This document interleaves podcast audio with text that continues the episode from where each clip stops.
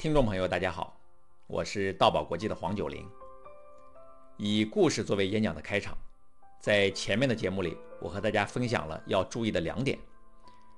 今天我们继续聊一聊用故事开场要注意的第三点：戏剧化的效果。诺贝尔·托马斯是非常有名的新闻分析家、演讲家，还有电影制片人。他在做演讲《阿拉伯的劳伦斯》的时候是这样开场的。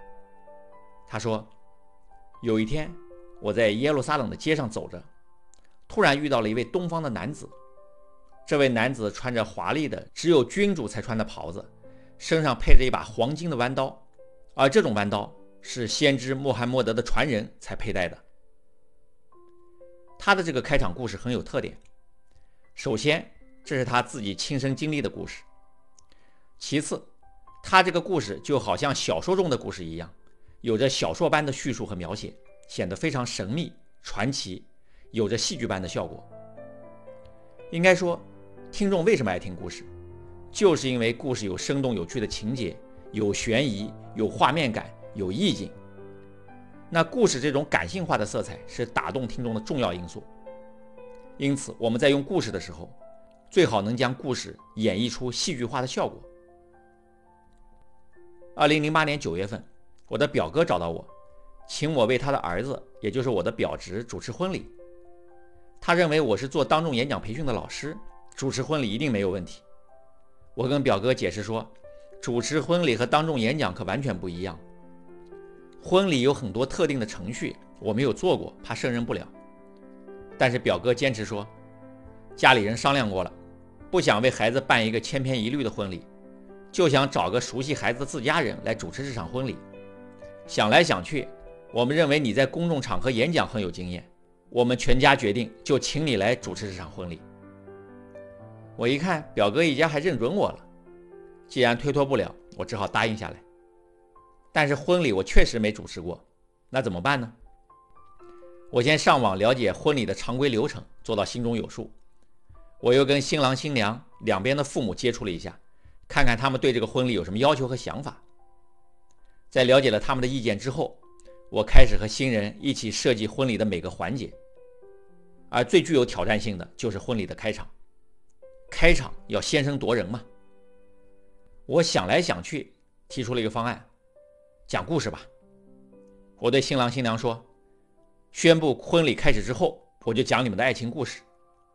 当讲到故事高潮的时候，会场大门打开，你们手牵手的出现在门口。”然后缓缓地走进会场，登上舞台。你们就用这样的方式出场，怎么样？我给他们描绘的这个画面，他们听了非常兴奋，说太好了。他们同意这样的方案，我也觉得太好了，因为讲故事是我的长项。于是我问了他们有哪些特别的恋爱故事，我就按相识、相恋、定终身三个部分，选择了三个非常有戏剧性的故事。婚礼那天，我宣布婚礼开始之后，屏幕上打出了新郎新娘儿时的照片，我就从他们出生的年代开始讲起。很快，我过渡到他们相识的故事。他们是在同学组织的一次春游中戏剧性的相识，他们的相识故事让观众听得非常有趣。继续到相恋的故事，我选择了他们在恋爱中有一次男孩给女孩过生日，给了女孩一个意外惊喜的故事。我讲述了男孩的细心和浪漫，以及女孩的喜出望外。而最后一个故事，我选择一个夜晚男孩背着女孩在无人的王府井大街上奔跑、赶地铁的感人场景。在我说到女孩趴在男孩的背上，内心无比感动，下定了决心和男孩走入婚姻殿堂的时候，我把故事戛然而止，现场一片寂静。就在这时，会场的大门打开。一个小提琴手出现在门口，悠扬的小提琴乐曲响起，在优美的小提琴乐曲声中，新郎新娘牵手出现了。在小提琴曲的伴奏之下，他们缓缓地步入了婚姻的殿堂。这一刻简直太震撼了。当这一幕出现的时候，我自己都被这个画面感动了。在后面的婚礼中，除了常规的婚庆仪式。我又安排了由藏族亲友向新人敬献哈达、海外贺信等环节。这些环节让观众有了很多意想不到的看点。婚礼结束之后，有一个亲友跑过来跟我说：“你今天主持的这个婚礼太精彩了，形式新颖，格调高雅，完全与众不同。今年我除了看奥运会的开幕式，就是看你这场婚礼最精彩了。年底的时候，我有个亲戚要结婚，我一定让他找你做主持。”我第一次主持婚礼，竟然得到了这样的评价，真让我有点喜出望外。欣喜之余，我由衷的感慨：故事的魅力，讲故事竟然也可以作为婚礼的开场，竟还能达到这样意想不到的效果。今天我说这个故事，是想告诉大家，故事不仅能用于演讲的开场，还可以运用于其他场合的开场。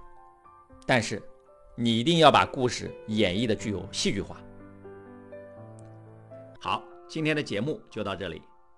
有意愿参加线上与线下演讲训练的朋友，可以搜索微信公众号“道宝国际”，或添加道宝客服微信“道宝九零”来了解详细的演讲培训信息。大爱能言，善道为宝。我们下一集节目再见。